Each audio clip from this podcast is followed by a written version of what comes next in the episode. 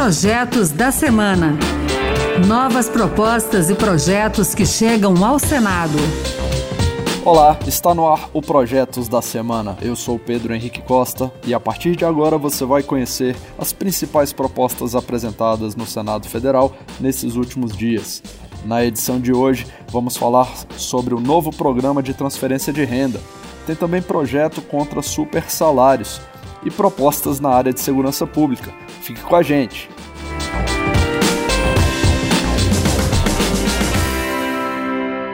Tema que abre o programa de hoje é orçamento. O governo enviou nessa semana ao Congresso Nacional um projeto para alterar a lei orçamentária de 2021. O objetivo é criar as bases financeiras para o novo programa social do governo federal, que vai substituir o Bolsa Família.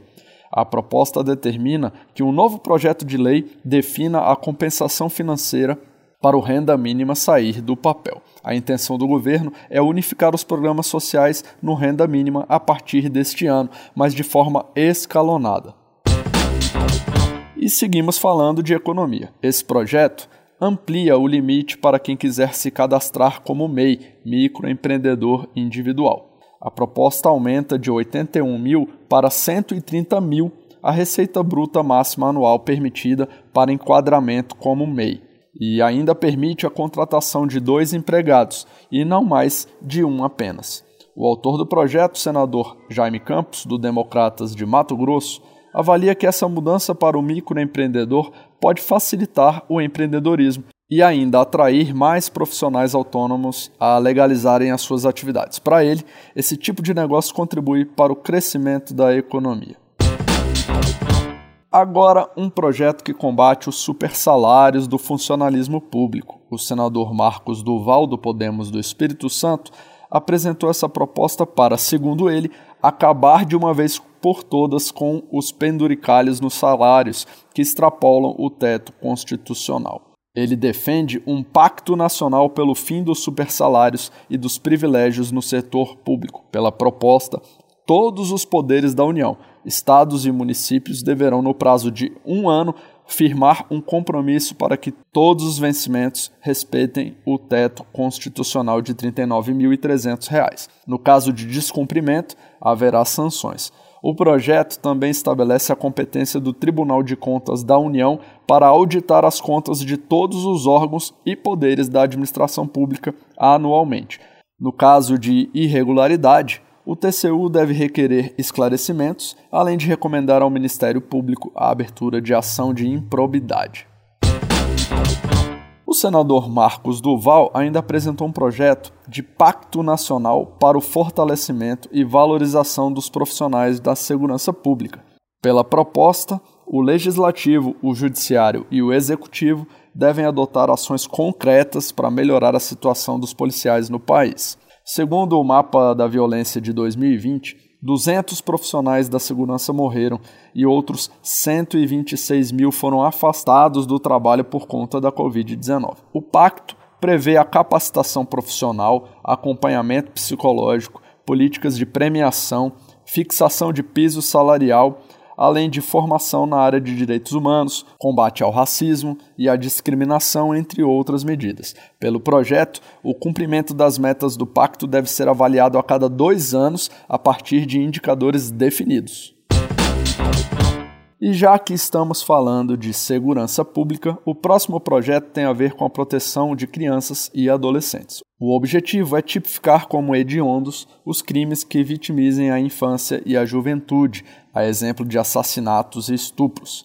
A senadora Nilda Gondim, do MDB da Paraíba, argumenta que a exploração da prostituição infantil ou comércio de fotografia, vídeo ou outros registros com cenas de sexo explícito ou pornografia envolvendo menores não podem mais ser tratados como crimes comuns, que permitem benefícios aos condenados.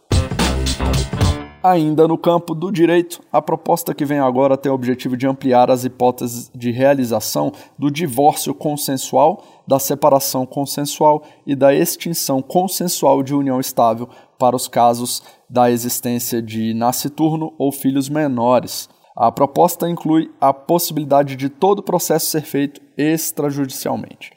Para a autora, a senadora Soraya Tronic, do PSL de Mato Grosso do Sul, essa mudança na lei permitiria que o casal, mediante um acordo, se separe sem precisar entrar com uma ação judicial. É, na avaliação da senadora, o projeto pode dar mais rapidez e efetividade à justiça e ao cidadão. E fechando esse bloco sobre leis, tem um projeto que busca combater o crime organizado ao tipificar como crime a entrada nos presídios de chip ou cartão SIM, aqueles usados nos celulares. A lei atual só considera passível de pena o ingresso nas cadeias do aparelho celular ou de similares. O senador Luiz do Carmo, que é do MDB de Goiás, quer impedir que partes separadas ou componentes de telefones cheguem a presos para serem montados oportunamente. O Senado vai criar uma comissão temporária para apurar as causas da crise energética. O colegiado vai sugerir medidas para evitar apagão e aumento na conta de luz. A comissão também vai acompanhar as ações da Câmara de Regras Excepcionais para a Gestão Hidroenergética, formada apenas por ministros, sem a participação das Agências Nacional de Águas e Saneamento Básico e da Agência Nacional de Energia Elétrica nem do Operador Nacional do Sistema Elétrico. O pedido veio do senador Jean Paul Prats, do PT do Rio Grande do Norte, que alertou para a possibilidade de racionamento ou aumento na conta de luz. Estamos diante aí de uma situação de dupla razão para analisar as medidas que serão tomadas. Primeiro, porque vai instalar uma Câmara de Regras Excepcionais, composta de ministros, das pessoas dos ministros, e retira dessa Câmara as agências. No entanto, essas decisões tomadas por essa Câmara serão obrigatórias ao cumprimento Além disso, estamos vivendo de fato uma ameaça concreta de racionamento de um lado ou de outro. Ou vão pedir para gastar-se menos, um racionamento concreto, ou vai se fazer um racionamento por tarifa, que é mais perverso ainda. É subir a tarifa a um ponto de que as pessoas não consigam consumir. Essa comissão também vai sugerir medidas para garantir a segurança energética e evitar o aumento da tarifa. Composta por 11 titulares e o mesmo número de suplentes, colegiado tem prazo de 180 dias para funcionar. E a semana foi marcada pela prisão do DJ Ives, acusado de violência contra a ex-mulher. No último domingo, Pamela Holanda divulgou uma série de imagens das câmeras de segurança da casa que mostram as agressões físicas cometidas pelo ex-marido. As cenas são chocantes. Algumas agressões aconteceram, inclusive na presença da filha do casal, que tem menos de um ano de idade, e da mãe da vítima. O Senado aprovou um voto de repúdio a essa situação. O autor da iniciativa, senador Fabiano Contarato, da Rede Sustentabilidade do Espírito Santo, destacou a importância de se combater a violência doméstica. Infelizmente, como é do conhecimento de todas e de todos, casos como esse ocorrem diariamente no Brasil. É por esse motivo que devemos reiteradamente discutir o tema da violência contra a mulher e tomar todas as medidas para coibir tal prática e punir com severidade os agressores.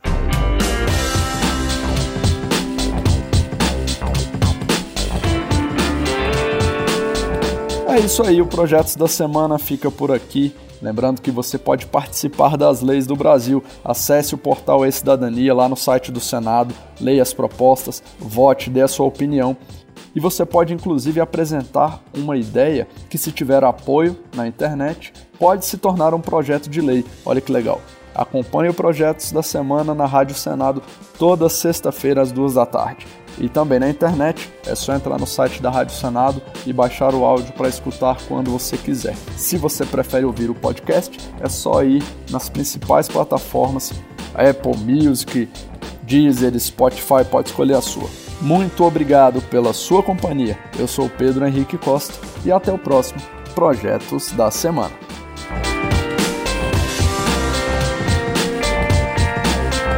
Projetos da Semana.